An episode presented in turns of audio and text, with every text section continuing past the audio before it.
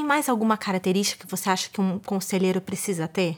É uma coisa que eu chamo de escutativa e comunicação empática. O que, que eu chamo de escutativa? Eu vejo que nos relacionamentos, nos diálogos, normalmente alguém está falando alguma coisa, você já está pensando que você vai responder. Escutativa é você realmente estar tá concentrado no que a pessoa está dizendo. Você não está pensando no que você vai falar, se defender, atacar. Não, você está realmente ouvindo. E a comunicação empática é você se imbuir de um espírito mesmo de entender da onde essa sua opinião está vindo, que dados você analisou. Então, eu reputo que essa comunicação empática é uma característica que ajuda muito na habilidade de fazer boas perguntas.